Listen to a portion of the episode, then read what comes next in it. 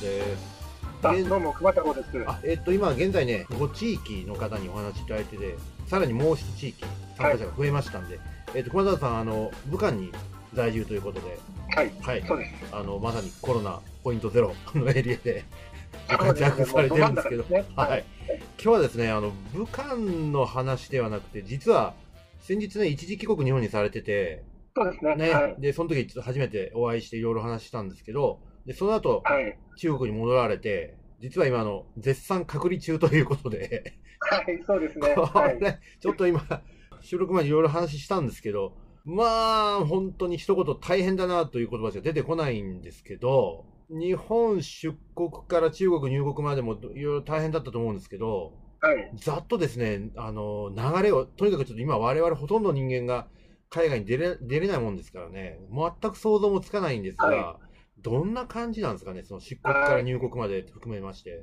そうですね。まず入国前っていう話なんですけれども、はいえーと2日前からそういう作業は始まります。うんえっ、と、出国のですね、2日前までに、あの、PCR 検査とですね、IGR、えっ、と、抗体検査というですね、2つの検査を、えっ、と、しないといけないんですね。はい。で、それがですね、まあ、あの、中国の方で、えっ、と、指定された、えっ、と、ところで受けなきゃいけないっていう、んさらに縛りがあるんですけれども、ちょうどあの、まあ、僕もあの、東京出身なので、こう成田空港の方でですね、はいえっ、と、それを受けることができます。それをですね、えっ、と、まあ、出国2日前に受けてきました。で、まあ、えっ、と、まあ、な流れとしてはもう簡単で、もう PCR はもう鼻から、えーとうん。やるものと、あとあの抗体検査はあのいわゆる血液検査ですね、えっ、と、それを、えー、と受けます。うんうんうん。ただ、あの料金がですね非常に高くてですほね、えっと PCR 検査の方が、まあ、予約予約がした場合なんですけど、はい。3万円取られまして、3万円？抗体検査が1万円ということで、はい、高い。PCR が3万円で、えっほうと抗体検査が1万円で、ほ合計4万円、はい、取られます。ただまあ、それで一応全部保険証、あの、証明書がですね、ええちゃんとあの、ところまでまあやってはくれるんですけええれども、まあ、べらぼうに高いですね。いやはーか、かなり高いなというのと、あと、熊田さん、あの、これまで何回も PCR 検査多分受けてると思うんですけど、僕まだ一回も受けたことないんですよ、実は。あれって結構、なんか鼻になんか突っ込んで、結構い痛くないですか？い。そうですね。まあ、あの、インフルエンザの時のえ検査と同じようにですえね、えまあ、あの、片鼻に綿棒みたいなのを突っ込んで、まあ、やるっていうタイプで、えええまあ、その人は結構慣れた正解なっていうふうに言ってましたね。ああ、そうなんですね。あれですね、じゃあ日本にこう戻られた時も、そんなにこう、のんびりできなかったっていうか、当然日本に戻ってき戻ってきた後も、少しこう隔離生活というか、まあ、必要だったんですよね。そうですね。隔離も結局に、えっと、自宅隔離だったんですけれども、ええっと、2週間、えっと、自宅の方で、えっと、隔離をしまえした。で、まあ、そこでもですね、一応1日2回、はいえっと、居場所確認っていう、まあ、MySOS っていうアプリがありまして、はいそれでまあ、に1日2回の位置確認と、はい。あとですね、電話がかかってきまして、はい。あの、自分をですね、スマホでこう映さないといけないんですよ。ああ、はいはいはい。あの、ビデオチャットみたいな感じで。はい。それで今ここにいますっていう、はい、ビデオチャットみたいな感じで、ええっと、14日間のうち1回だけしかまあ人は出なかったんですけど、はいそれ以外はまあ無言電話というえか、あははまあ、一応 AI が判定するらしいんですけれども、はい。風景をまあ映さなきゃいけませんと。あまあ、ただまあ、部屋か外かぐらいの多分判定だと思うんで大丈夫だ。まあ、どこにいても、トイレにいても全然大丈夫だと思うんですけれども、それで問題ないのかな。あの、それでまあ、チェックはするっていうのをやりましたね。大変ですね。そして戻る直前、2日前にはい。PCR を受けて、抗体検査も受けて、はい。で、それを持って、まあ、出国に備えるわけですよね。その、今度証明書が手に入りましたら、はい。今度中国の大使館にですね、ええ。えっと、そういう一連の検査をやりましたよってほいう証明をもらわなきゃいけないんですね。ほで、もらい方なんですけれどう。も、はい。えっとアプリに、あのアプリというか、えっと、中国のですね、ホームページの方にアクセスしまして、はい。そこでですね、今回のこの証明書とか、うん。パスポートとか、まあ、ビザのですね、うんうん写真をうん。アップロードしていかなきゃいけないんですよ。そのまあ、期限っていうのも決められてまして、はい。まあ、ほとんどの場合は、前の日の夜8時までにはい。申請をしておくことっていうルールがあります。へーなので、PCR 検査の結果が出たら、もうすぐに、登録しないと。場合によっちゃちょっと間に合わないかもしれないっていう、は。なんですか、そ中国大使館のアクセスとか段取り、それ英語でもできるんですか？中国語ではなくて。あもうあの基本的にあの中国語と英語なので、あの英語に、なるほど。読めれば、はい、なんとかなります。なるほどですね。はい、で、それがまあ終わって、はい。正直言うと、最初ですね、ちょっとやり方わかんなくてですね、え一回僕弾かれたんですえよ。はいはいで、はい。弾かれて何が起きるかっていうと、えあの、QR コードみたいなのが出てくるんですけど、えはい。申請中の時には黄色なんですけど、はい。それが赤になるんですよ。いわゆるあなたのやつは不自由になりましたって。エラーですね。焦りましたね、その時うはさすがに。あ、の、このままどうしようと思って、それでまあ一応、中国の、まあ、僕たちの仲間にですね、ちょっとこういうことあったんだけど、どうすればいいって言うんで、まあ、確認したら、もう一回ぐらいからとりあえずやってみたらってことで、もう一回ちょっとやって、まあ、なんとかあの緑あの申請通りましたと、うんうんうんうん通ると緑色の QR コードになるんですけど、はいはいはい。それが見えた時には本当にほっとしましたね。いやいやい本当あのや。時はどうしようかと思ったら、いやいやいやどうかなと思った。実際成田でこう出国される際に、はい。どうですか？あの、まあ、いわゆるそのコロナ前と比べて、どの辺が一番今違うもんなんですかね？コロナ前と違うところですが、はいまあやっぱりですね、人がもう全然いないですね。なるほど。もうあのこれが8月の夏休みの成田空港かっていうぐらい人がいないですね。ガラガラで大画面にはですね、ええあの結構あのオリンピックの,、はいあのやっぱりようこそジャパンみたいな感じで書いてあるはい。画面だけがこう見えるっていう、なんだろう、この世界はっていう感じで、ちょっと僕も出国を前にして複雑な気分になっちゃったっていう感じです。なんとも言えない光景ですね。世の中はもう今、まあ、ちょうどその時はオリンピックが終わって、これからパラリンピックが始まるっていうとこ、タイミングだったんですけれども、それでもやっぱり人が少ないな、みたいななるほどですね。はい感じはしましたね。うん、実際だからもう本当、はいコロナ前と比較しても全然違うなっていう感じです。なるほど実際出国される際に、どうですか、その同じような感じで日本人の出国者っていうのは割といましたですか？そうですね、今回、まあ、中華系の飛行機会社だったんですけれども、まあ、2、3割は多分日本人いたのかなっていうふうに思いますね。本当ですか？まあ、成田、上海便ですよね。はい、そうです。成田上海便で、うんエアチャイナの、はいえっと、航空会社でした。はい。まあ、上海って、まあ、世界の街の中で一番日本人が多い街だと思うんですけど、それでも、ねは、はいそれでもそんなにこう、多くない人数ですよね、きっとね。実際に。飛行機に乗ったね。ねはい。まあ、あとは、あの、全日空も ANA も飛んでますまあまあので、まあまあ、大体日本人はそっちの方に行くのかまあな。確かにそうかもしれない確かにですね。はい。実際、その出国の時の段取りとかっていうのは、なんかこう、やっぱり余計なものが、ぱり余計なそのプロセスを踏まなきゃいけないものなんですか？そうですね。まずですね、えっと、係員がですね、全員、あの、いわゆる地上、えっと、地上乗務員っていうんですかね、はいはいはいあの、地上の係員ですね。はい。その人たちがですね、全員防護服を着ています。あの、なんか、福島原発で見たような、あんな感じの。はい、ああいう、ああいう感じですね。ああの、よく、おあの、武漢のですね、昔のあの、ええ。ね、あの、コロナのその様子みたいなので、ええ。必ずみんな白い防護服してると思うんですけれども、それをですね、まあ、全員してるような状態で、はあ。えっと、まず並びます。はい。で、やらなきゃいけないことが2つあってですね、まはい。ずその1つがその健康コードって言いました、先ほどの QR コードを見せなきゃいけないっていうのと、んんんんもう1つですね、中国の税関のですね申告っていうのがありましほうて、ほまあ、いわゆるあの入国手続きなんですけれども、う。はい。それもですね、うんあのこの場でやってくれっていうふうに言われるんですね。それを手続きのためにはですね、あの座席表を確定させないといけないので、はい。あのチェックインカウンターで座席を確定した後に、うん。次のところ行くと、人が待ち構えてて、うんこれやってくださいねって言って、中国のその税関の手続きというか、うんうんうん入国であの、いわゆるあれですよね、普通に紙を提出するのと同じように。あの税関のですね手続きということで、えっとまあ、普通の入国と同じですね、あのうん。まあ、普通に名前とパスポートと、ええ。あの住所とかそういうのをまあ書いうんて、うん。あのどういう目的ですか、まあうん、僕の場合、仕事なんでご存なんですけども、えそれで、えっと、えそれもやっぱ最後に QR コードが出るんですけうんども、うんうん。それが、まあ、あの中国に到着してからの、じゅまあ、重要なというか、まあ、情報が全部入ってるような状態になるので、それを日本の手続き終了後のうちにやっておけとうん。いうことで、それをやって、はい。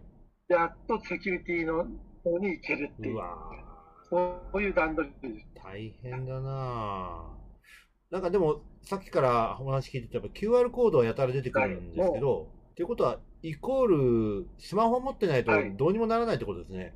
はい、もうあの中国はですね基本的にあのお金払うのも何でも全部うんス。マホでやってますのうで、ん。スマホの電池をちゃんと持たせるっていうのが、多分あの一番こう大切なことなのかなっていうふうに思っていますね。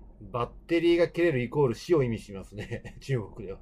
あのパスポートなくしたのと同じぐらいインパクトありますね。はい、ですよね。何もできなくなっちゃうので、だから僕もあの、成田空港着いた時にやっぱりそのバッテリーの残量ってそこで気にして、パはいッと見たらまだまだ残ってたので、安心したんですけど、なるほど。これあとちょっとだったらやばいなって ずっと思ってました。確かに。はい。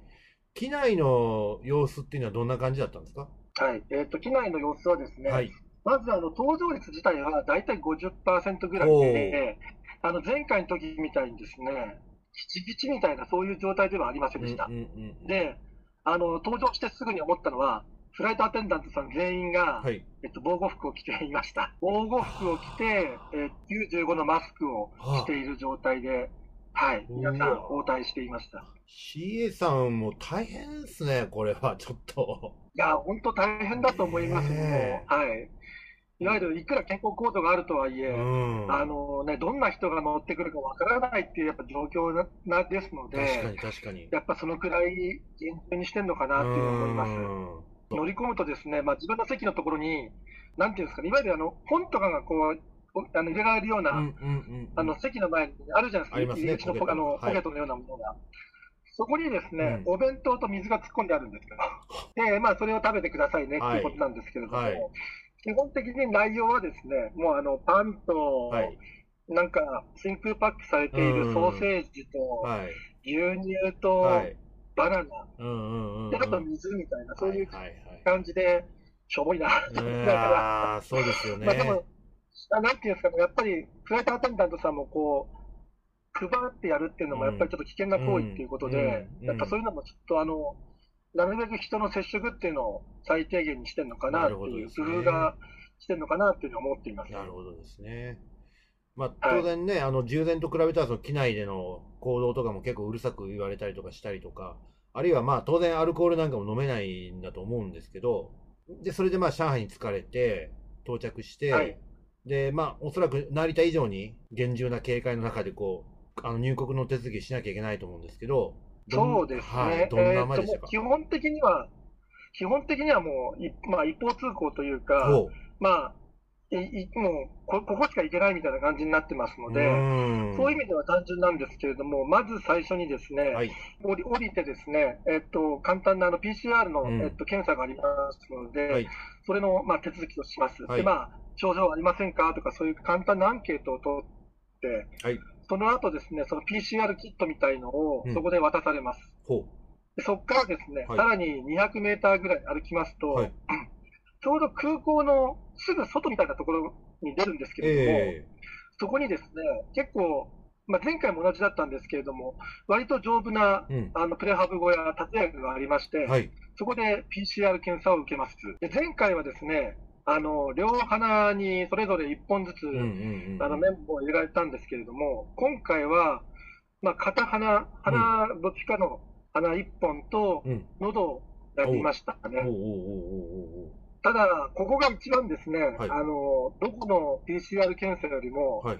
鼻に関してもこう奥まで突っ込まれますし、あ、なかなか抜いてくれないんですよね。あまずこう、一回入れてですね、はい。くるくるくるってはい。5秒ぐらい、まあ、くあのあのくるくるってこう、ええ回転させてですね、はい。そこから15秒ぐらい止めるんですよ。マジで？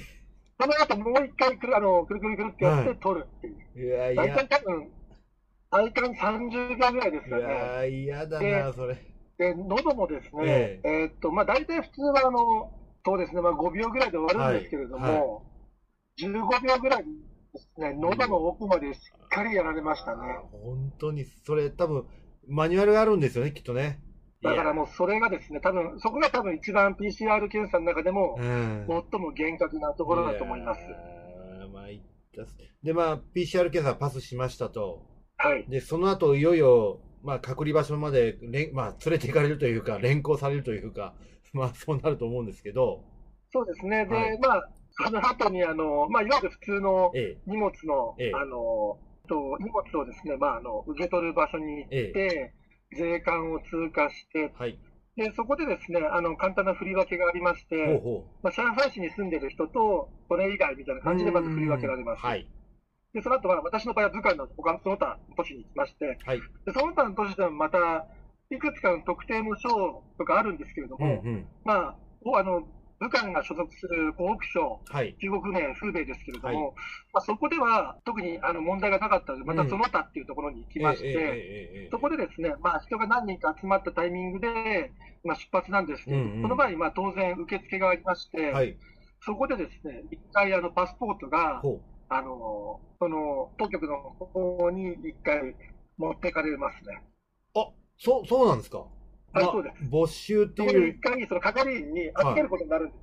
まあ、は没収っていう言い方はちょっとあれですけども、そうですね。預けられることになります。へえ。はいで、まあ、中国の人でしたら、えっと、あの、いわゆる ID カード、身分証ですね。はいで、まあ、僕たちみたいな外国人は、はい。パスポートが一回、あの、そこで回収されます。はあ、なんかそれ嫌ですね。パスポート持ってかれちゃうの。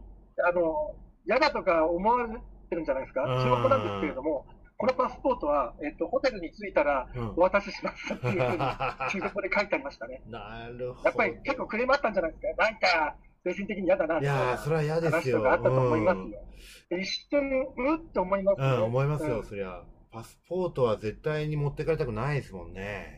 なかなかこうね、海外に行ったら自分を証明する唯一の書類じ。ゃないですか。はいそ。れが自分の手元から離れるのは、やっぱり精神的にあんまりいいものじゃないですね。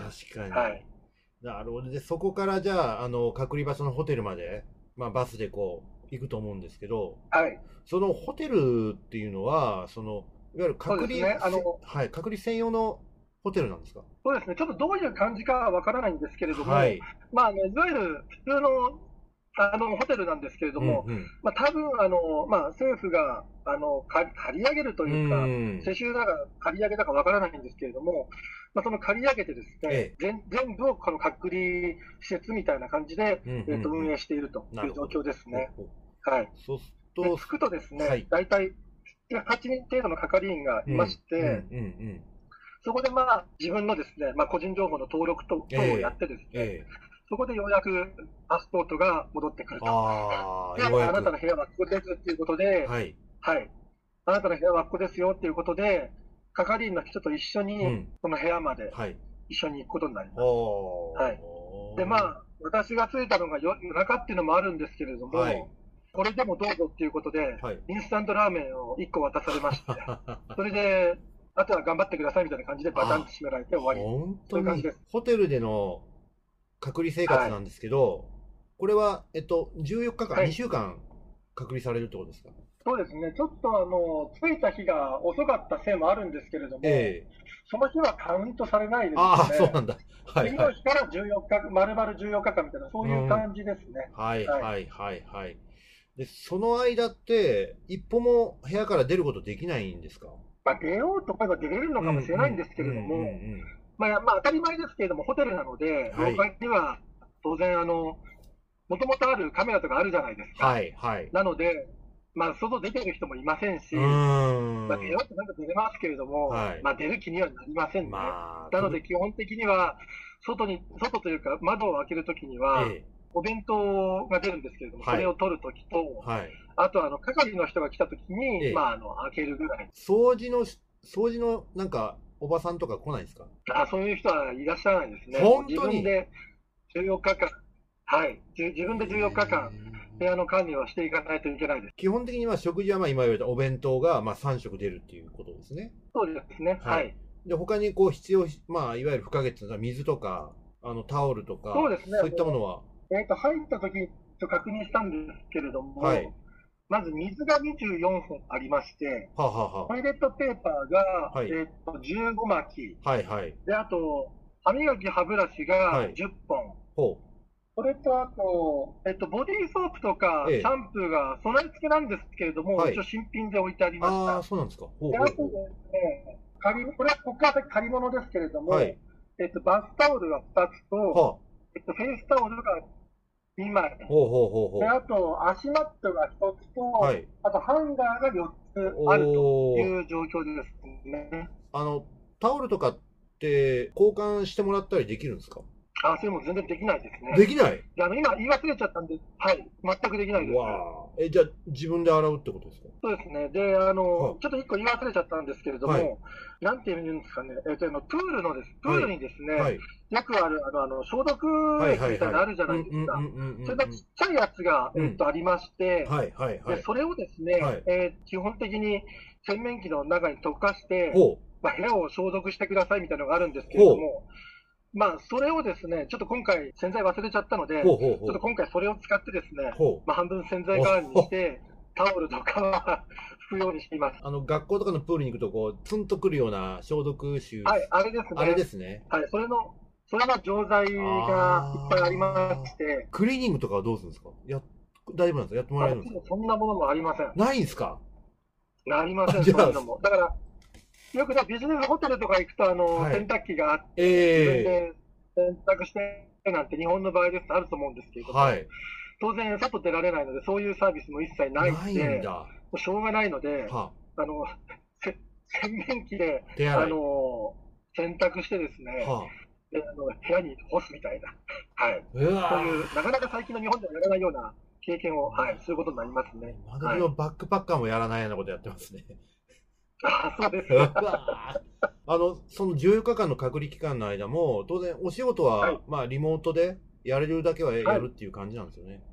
そうですね、あの会社の方からは、まあ、リモートやってくださいという話がありますので、まあ、あのリモートでです、当然日本側もですね、ちょっと今、どうしてもコロナで盛り上がってるうんうんうんので、在宅されてる方も多数いますので、ええええ。まあ、そういった人と一緒にこう会議をやったり、まあ、はいあとまあ現地の方の情報とかですね、うんうん。そういうのをキャッチアップするために、まあ、現地の子たちとこう連絡したりとか、なるほどね。そういったことは、えっと、普通にやっています。なるほど。はい、逆に、そういうのがあった方が、うんあの精神的にまあはまあまあまあ。いいかもしれないですね。いや、はい確かにまあ多少人と話すね、あのものがあった方がいいでしょうし、あと、時間がね、やっぱり何もないと経つのな、遅いですもんね。そうですね、やっぱりそれは感じますね。ですよね。はい、あの、運動とかどうされてます？もうとにかく、ホテルの中じっとしてると、結構、体を動かさないとこう運動不足になって大変だっていう感じもするんですけど、あそれはもう前、僕実は 2,、まあ、2回目っていうのがあるんですけど、ええええそれはもう前から感じていまして、はい。なのでですね、まあ、あの YouTube の動画とかをですね、もう事前に落としてですね。あのエクササイズの動画とかあるじゃないですか、はい。ああいうのを使ってですね、あの夜ちょっと運動するようにしたりとか、ね部屋の中をちょっと歩き回ってみて、うんうんうんうんあの少し運動したりとか、うんうんそういった工夫はするようにしています。なるほど。あの、今、まあ、上海でね、あの、隔離中なんですけど、その、中国ってやっぱり、なかなか日本で我々使ってる、普段使ってるのは、ソーシャルメディアとか、あるいは YouTube みたいなものって、なかなかこう、うまくね、アクセスできないことがまあ多いんですけど、はい。やっぱ今もそんな感じなんですかね？そうですね、もう、あの日本でまあ使ってるような、はい。まあ、SNS ですよね、まあ、SNS 含めたさまざまなサイトですね、うん。それこそ YouTube から、はい。あと、まあ、Facebook、えうー LINE、ええ。えなどのですね、ええ。まあ、ものはもう基本的に使えないですね。ああ、なるほど。ただまあ、その代わりになるものがまあ全部ありますので、まあそうですね例えばまあ、はまあ、ツイッターがない代わりにウェイボーがありますし、はい。LINE がない代わりに WeChat がありますし、はい。まあ、楽天とか Amazon がない代わりに、はいそれこそターバオとか、はい。キンドンみたいなそういうはいお買い物サイトもいっぱいありますので、はい本当に世界が変わったと思って、なるほどね。来てみると、なるねあのそれにまあ慣れさえすればう、んうんうん。なんとかなりますね。ただもう一回改めてこう日本の友達と話すかって話になると、ちょっと普通のやり方だってできないので、そこがちょっと厳しいところですね。裏技を使わないとちょっと厳しいという感じですね。そういう時は。裏技をちょっと使わないといけないのなで、るほどね。厳しいですね。はい。今ちょうど隔離生活に入って、まあ1週間ぐらい経過された頃なんですかね。そうですね、ちょうど今、折り返し地点であ、ーまあ、あの一番ですね、精神的に あの辛い時期ですね。はい。あの、熊太郎様一回ほら隔離生活経験してるから、はい、あの、ほら一回、最初、一番何でもそうですけど、一番最初って勢いでなんとかなることがあるじゃないですか。にはい二回目って生実家経験があるもんですから、こう、逆にしんどいというか、あのだから逆にですね、どこでしんどくなるかっていうポイントが分かるので、なるほど、なるほど。あ、こっからはもうあと楽だな、みたいな、うんうんうんそういう今気分で考えてますね。なるほどですね。いや、そんなでまあ、時に、今回、はい、今回あの、やっぱりそうやっていろんなものが手に入らないと、そういうの事前に、まあ、知ってはいたので、あのセキュリティくぐってから、例えば水をちょっと多めに買っとこうとか、はいはいはい。そこでちょっとお菓子を買っておこうとか、はいはいはい。あとあの、まあ、今も飲んでるんですけれども、あのインスタントのコーヒーをちょっと持ってきたりとか。まあ、そういったちょっと工夫をしてですね、あのちょっとでもあの生活がですね良くなるようなな工夫がまあできますので、そういった意味では、まあ、2回目っていうのは。少しはまあ楽楽というかですね、あのきつさとしては和らいでる状態です。なるほど。まあ、伊達に一回経験してないよと いうことですね。まあ、あんまり経験しないですもんね、でもね。まあ、普通こんなことやらないですからね。いや、いや、ほんとそうですよ。いやー、なるほど。じゃあ、そしたらまあ、一週、あと一週間、そのホテルの中で過ごされて、で、もしな、それ何もなければ、武漢までまた移動されるんですね。ただですね、あの湖北省のルールで、海外から28日以内に来た人ほはう、またそこで自宅隔離対象になっちゃうんです。武漢に戻ってからですか？はい、そうです。おなので、はいとその隔離ルールを回避するために、ー。はい。上海でですね、うんうんまあ、合計29日間は、ちょっと滞在してようかなっていうふうに思います。うんうんうんうんいや、それの方が無難です、無難ですよね。で、あとですね、はいちょっとあの、しゃ後で、前ちょっと係員に聞いたんですけれども、はい。上海でこの14日間の隔離終わってからも、ええ。7日間はですえね、なんか経過観察っていうのをやらなきゃいけなくて。まあ、例えばどっかに体温報告をするとか、ほ場合によってはちょっと PCR 検査を。受けなきゃいけないかもしれないので、まはい。あ、そういった意味では、まあ、ちょっと引き続き、別のホテルですけれども、うんうんうんうんあのちょっともう少し滞在しなきゃいけないのかなと思っていまるほど。大変、でも大変ですね、本当に。いや、実は僕も今、仕事の関係で、あしもう本当に許されるんだったら明日にでも行きたいぐらいなんですけど、す。はいとてもとてもちょっとそんな状況じゃないですね、これは。そうですね、まあ、こういう生活に、なんていうんですかね、あの慣れる、できる人じゃないと、ちょっと相当辛いと思いますよ。無理はい、ですね。まあ、場所によりますけど、基本的にだって中国に入国して、一週、あ、ごめんなさい、1ヶ月程度ぐらいは、やっぱり自由に行動できないっていうことですもんね。そうですね上まあ、上海でもし行動されるんでしたら、え14たす7っていう言い方をするんですけえれども、ど。14日間は、そうこういう今みたいなホテルで強制隔離で、はい。もう7日間は、まあ、どっかホテルか、もしくはあの駐在の方でしたら、はい。自宅でうんうんうん経過観察みたいな感じになりますので、まあ、そういった意味では、まあ、21日間、ね。滞在みたいな、少なくとも滞在しなきゃいけないっていう感じになりますね。いやー熊澤さんもね、はい。中国もう1年以上住まれてるんで、はい、でもっと今、海外の経験で、またまたこれから別のところで話をしたいんですけど、まあ、はい。アメリカのね、滞在経験も長いんで、まあ、相当はい。タフな魂の持ち主だと思ってますけど、でも、まあ。今回のどうですか、このコロナにまつわるそのいろんな、まあ、めんどくさいこともありますけど、やっぱりかなりやっぱりこれまでと違うタフさがやっぱ要求されるっていう感じありますかね？そうですね、うん。あの特に中国の場合ですと、ええ。すぐにですね。あのロックダウンとかそういうのをまあできる国です。ええええあの正直言うとですね、私があの一時帰国をする直前にですね、はい。武漢市でコロナの患者が出たっていうことで、おえー軽い騒ぎになりました。なるほど。で何が起きたかっていうと、はい。